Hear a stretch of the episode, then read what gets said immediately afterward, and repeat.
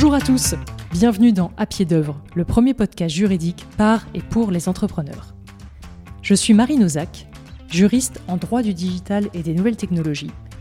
Et avec Charlotte Bruguière, avocate spécialisée dans les mêmes domaines, nous avons lancé ce podcast À pied d'œuvre pour analyser avec ceux qui entreprennent les galères juridiques qu'ils ont rencontrées et comment ils s'en sont sortis.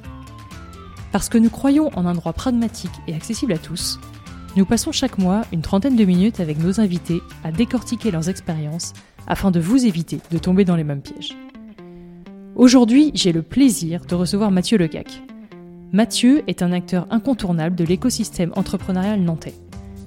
Il est à l'origine de nombreux projets et il accompagne des entrepreneurs depuis plusieurs années.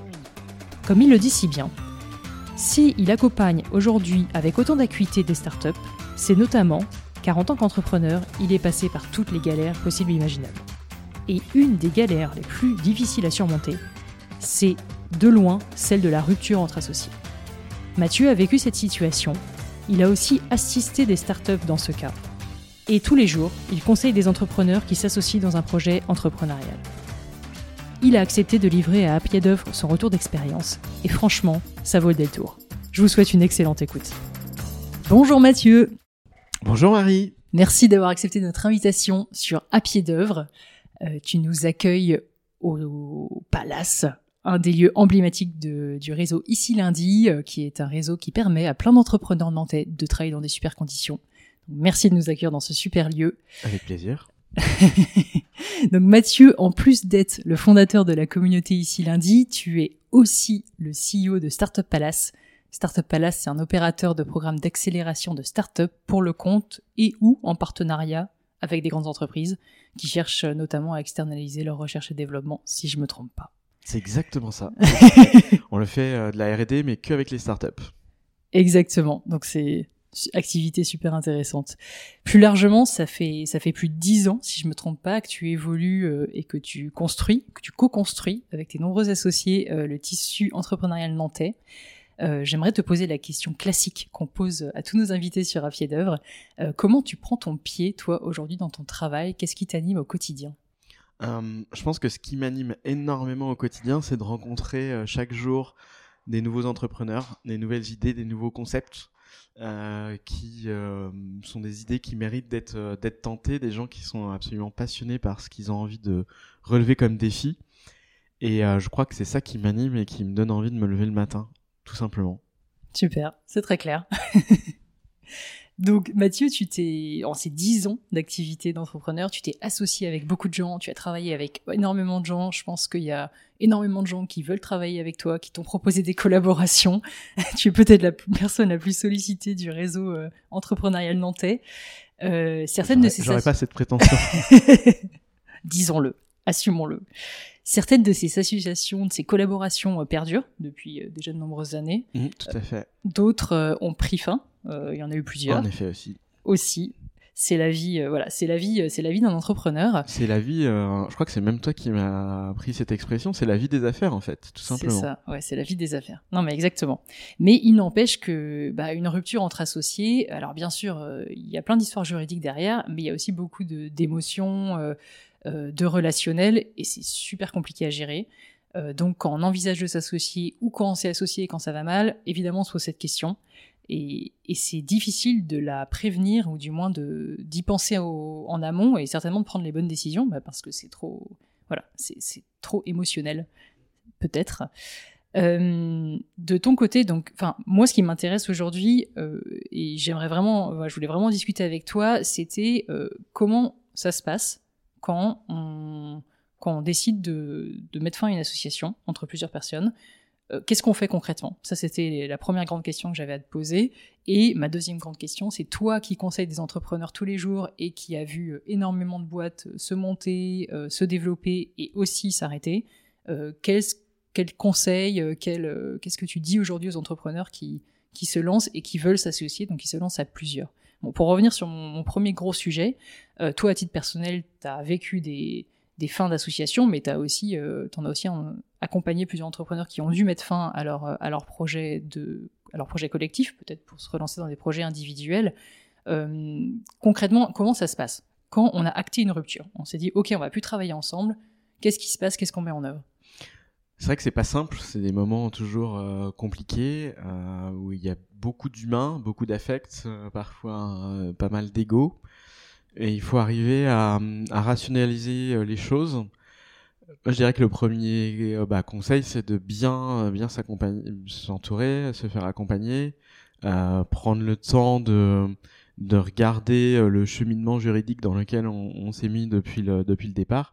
C'est vrai que ce que tu as dit au tout départ, c'est euh, quand on crée une boîte, c'est des sujets euh, sur lesquels on y va un peu à la rigolade, un petit peu en dilettante.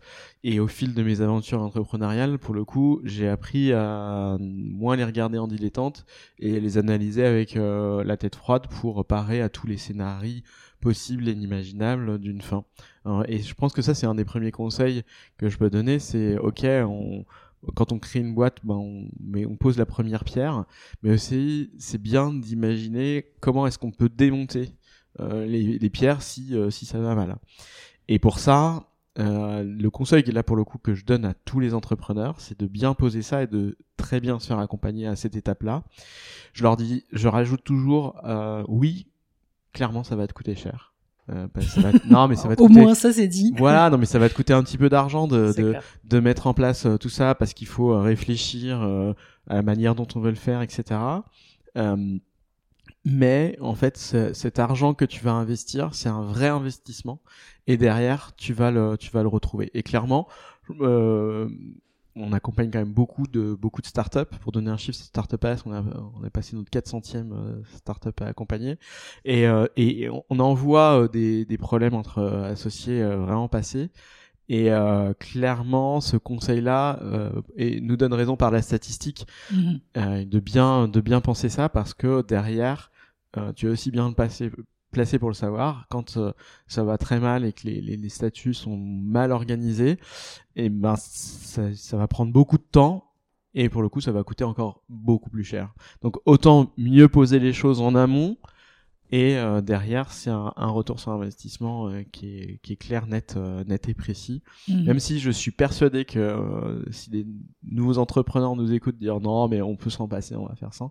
Oui, mais ils le paieront à un moment donné, c'est clair. C'est certain. Ouais, je, je, peux que être d'accord avec toi.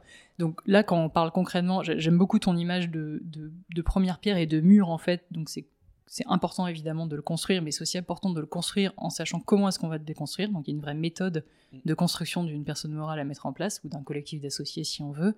Et donc concrètement, là on parle de documents corporate, de documents euh, de droit des sociétés. Donc on parle des statuts, du pacte d'associés, et des éventuels euh, contrats euh, avec les éventuels investisseurs et autres associés qui, qui viennent euh, ouais, clairement, on parle de ça. À la société. Et surtout, je dirais, l'étape des statuts qui me semble vraiment primordiale. Ouais, alors là, là-dessus, je, je, pense que tu vois quand même, toi, dans ton, dans ton boulot, beaucoup d'entrepreneurs qui, en fait, font leur statut eux-mêmes ou juste ont des modèles sur Internet. sur les modèles sur Internet, Ce qui est carrément normal. Hein. Enfin, je, vraiment, je ne juge pas du tout. Mais, mais c'est vrai que d'expérience, euh, c'est clairement une mauvaise idée. Bah, oui, c'est clairement une mauvaise idée parce que ce sera pas adapté euh, à la situation. Ce sont des modèles euh, assez génériques et, et c'est difficile de s'adapter à, à, chaque situation, que ce soit d'entreprise, de projet ou même d'entrepreneur, ne serait-ce que par le nombre euh, d'entrepreneurs qu'il va y avoir dans le, dans le pacte dans le pacte d'associés. Ouais, D'ailleurs, je peux glisser une anecdote ah bah, euh, là-dessus. C'est le, le côté euh, trois trois entrepreneurs. et ça, je l'ai appris après que les fonds d'investissement regardaient ça aussi de très près. Les trios, c'est compliqué. Les ah trios, c'est compliqué, voire euh, quasiment impossible. Et euh, en tout cas, j'entends des trios à part égale, euh, où à chaque fois, à la fin, ça finit soit deux qui reprennent le pouvoir vis-à-vis du, du, troisième, ou un qui va prendre le pouvoir sur les sur les deux. Et, et, les fonds, voilà, regardent ça. Et c'est vrai que statistiquement, je peux que si aller dans le sens de ce mhm. truc où à 3 c'est compliqué. Et alors d'accord, à 3 c'est compliqué à part égale parce qu'on est sur un schéma où il n'y a pas de majorité qui peut se créer naturellement. Ouais, et puis les, mm, les décisions peuvent clasher euh, assez fort et en fait à chaque mhm. fois il y a toujours un truc de 2 contre 1 mhm, euh, qui, euh, qui se met en place et, et, et, là pour le coup c'est assez néfaste en fait comme système de relationnel. Super intéressant. Alors Ok. que en, binôme, euh, je pense que c'est plus simple, voire même en quatuor ou plus. C'est beaucoup plus simple pour, euh, pour faire cheminer euh, une aventure entrepreneuriale. Ok. Et euh, du coup, il y a aussi pas mal de, tu vois, d'entrepreneurs qui ont des projets de boîte, mais pas du tout avec bah, les mêmes apports. Il y a des gens qui peuvent apporter de l'argent, d'autres qui peuvent apporter du savoir-faire, d'autres qui peuvent apporter du temps. Qu'est-ce que toi d'expérience, comment tu vois en fait, c'est co- comment tu conseilles ces, gens qui euh, ont des apports de nature différente, mais qui veulent travailler ensemble. Bah de surtout pas regarder le passé et de regarder l'avenir. Et que euh, un moment donné euh, euh, cash is king. Donc euh, en fait c'est passer des heures carrées à évaluer euh, des trucs qui sont hyper durs à évaluer un portefeuille client mais dans quel contexte enfin combien ça peut valoir etc j'y crois pas du tout. Même si on va sur le côté technique ouais mais un socle technique. Mais en fait non peut-être que ça va ça va pas marcher. Peut-être qu'il va y avoir trop trop d'écueils que c'est pas du tout la bonne technico-techno qui va servir finalement pour le projet parce qu'on est au tout début, il va falloir tout casser ou tout repenser parce que euh, la priorité c'est d'aller voir des clients et de comprendre ce qu'on va pouvoir proposer. Donc je dirais que tout ça, euh, faut, faut, faut faire table rase et plutôt partir sur euh, qu'est-ce qu'on a envie de vivre et, euh, et plutôt aller chercher euh, soit des équités, soit euh, plutôt des rapports de force tranchés Mhm. et, et où pour le coup en revanche il faut que je dirais tout le monde soit bien d'accord et qu'il n'y ait pas de frustration et donc ça en revanche il vaut mieux prendre le temps de se dire ok on est bien d'accord t'es pas frustré euh, d'avoir euh, moins de parts euh, ça va bien se passer est-ce que toi tu veux tel mandat etc et donc de d'être en, en mode c'est quoi les, les parts que je vais avoir et puis quel rôle derrière je vais avoir au sein dans, dans l'entreprise et est-ce que finalement ça va ça ça me correspond à ce que j'avais envie et ça correspond aussi je rajoute un autre truc ça correspond à mon ego euh, voilà à Ouais, moment donné il y a l'ego qui joue euh, là-dedans et Mhm. donc euh, est-ce que vraiment ça va me satisfaire et remplir euh, mon ego? Ouais, et donc ça, savoir est-ce que ça correspond à ton ego, bah souvent, toi tout seul, t'es incapable de le savoir en fait. Enfin. Ou alors s'il y a des gens très Ouais. lucides qui arrivent à le déterminer, mais j'imagine que c'est souvent en étant accompagné par quelqu'un d'extérieur. Alors ça peut être, toi t'accompagnes beaucoup de startups, mais je pense évidemment aussi aux avocats, mais ils n'ont pas forcément ce feeling-là. Eux, ils traduisent juste des, des Ouais, des bah pour te répondre, je me dirais quand même que hum, si, si- enfin, ce serait un, un manque de lucidité et un mensonge à soi-même de pas faire cette analyse-là. Encore faut-il la faire. Souvent, on n'y pense pas en fait. Ouais, complètement. Et, et sur et, et souvent c'est quelque chose que je pose euh, en fait. euh, non mais c'est quoi, euh, c'est quoi l'ego là-dedans? Euh, Il y en a qui en ont beaucoup. Il y en a besoin. Il y a- il y a des gens qui ont besoin de, de briller, d'autres euh, qui préfèrent être des, des personnes de l'ombre. Euh, et bon, d'autres qui sont entre les deux, mais il faut que tout ça soit bien en symbiose. Ça fait partie des, des bonnes recettes pour que ça se passe bien. Mhm, Et mhm. ça, faut pas euh, le mettre de côté.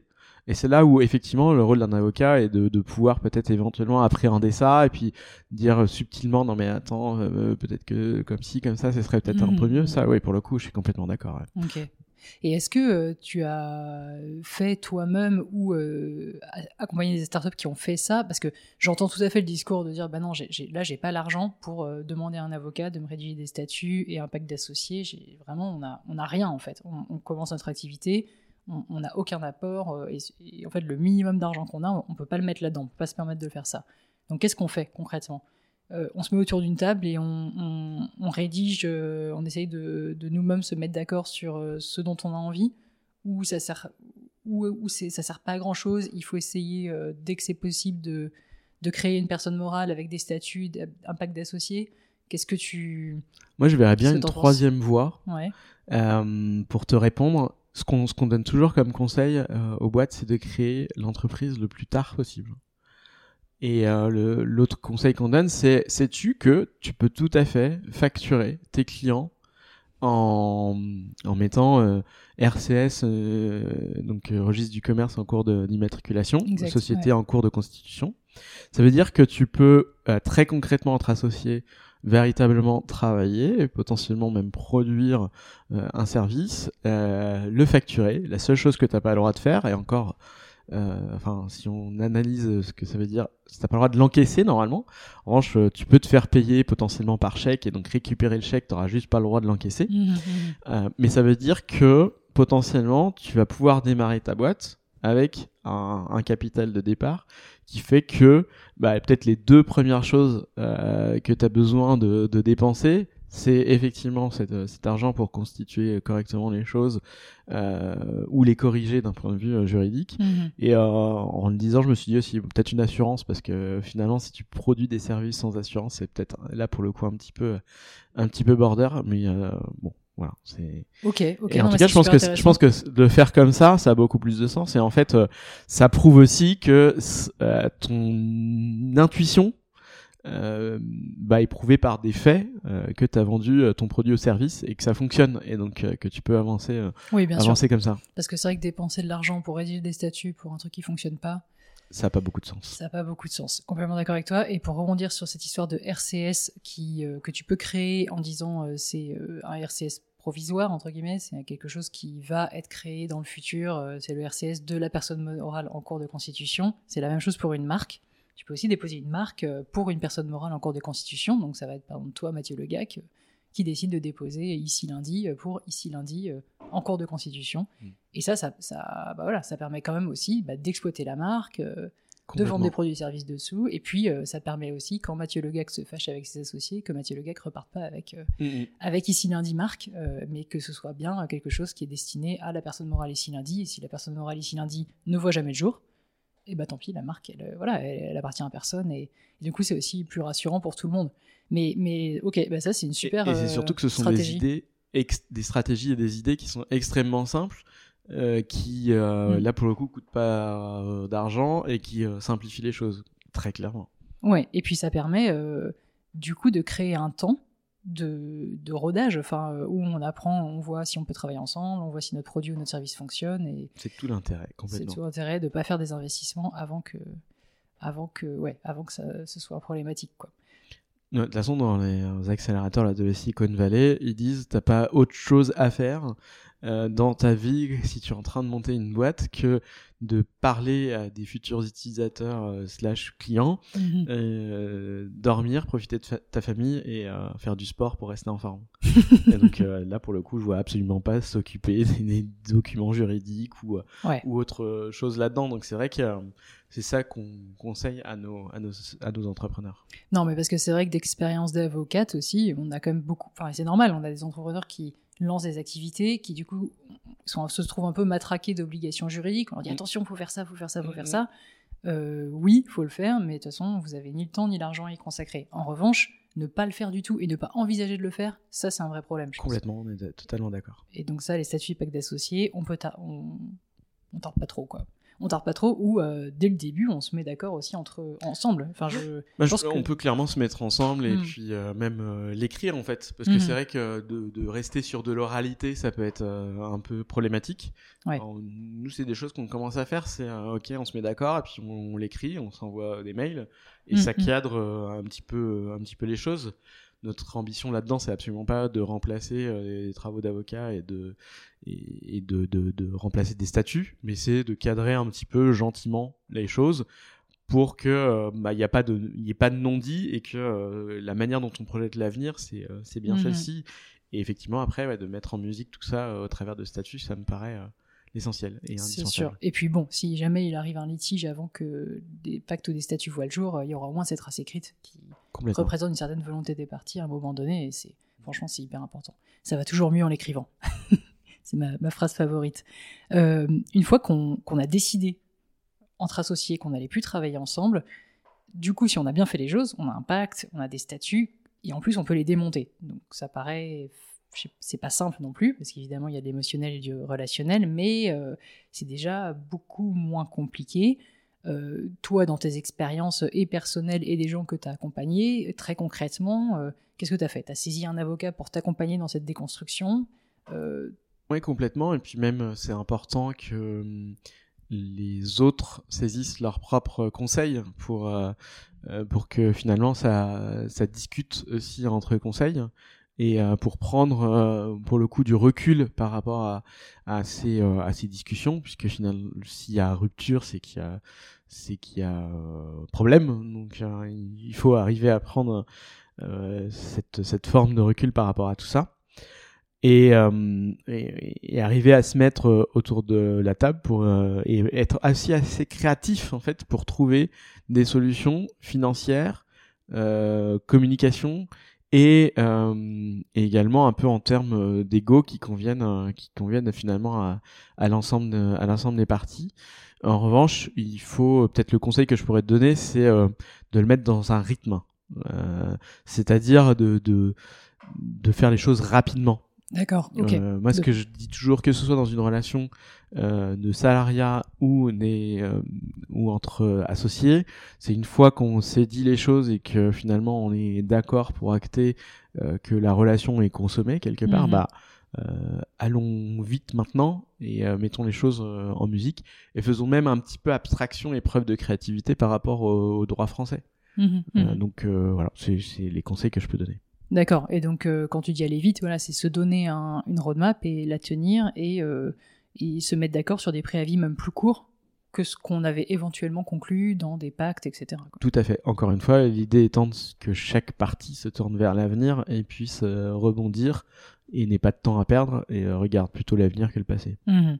Est-ce que ça t'est arrivé dans tes expériences de conserver des liens, enfin de toi conserver des liens avec d'anciens associés ou euh, de d'aider des startups à, à trouver une solution dans laquelle il y a des liens qui sont conservés avec d'anciens associés, ça peut être en equity ou autre chose, ou est-ce que c'est quelque chose en fait que tu as essayé et que tu préconises pas? Qu'est-ce que, j'imagine deux choses. Ouais, deux choses. Conserver des liens euh, plutôt de relationnel et d'amitié, oui. Euh, conserver des liens en termes euh, d'equity, euh, plutôt, plutôt non.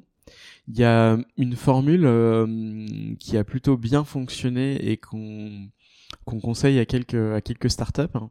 C'est une formule qui consiste à dire ok, euh, tu sors tout de suite de la table de capitalisation, donc tu, tu, tu n'as plus de tu n'as plus de part. Mmh, mmh. Euh, en revanche, on trouve un transactionnel d'accord pour que tu puisses avoir un, un droit de suite éventuellement même euh, un peu de cash euh, immédiat parce que euh, la boîte bah, vaut de l'argent et donc du coup effectivement tu te sépares de, ces, de, ce prix-là. Mais en fait tu, finalement ce qui se passe c'est que tu découpes le prix de la valeur de la boîte en plusieurs petits bouts qui conviennent à l'ensemble des parties. Et là, c'est là où tu peux être très créatif.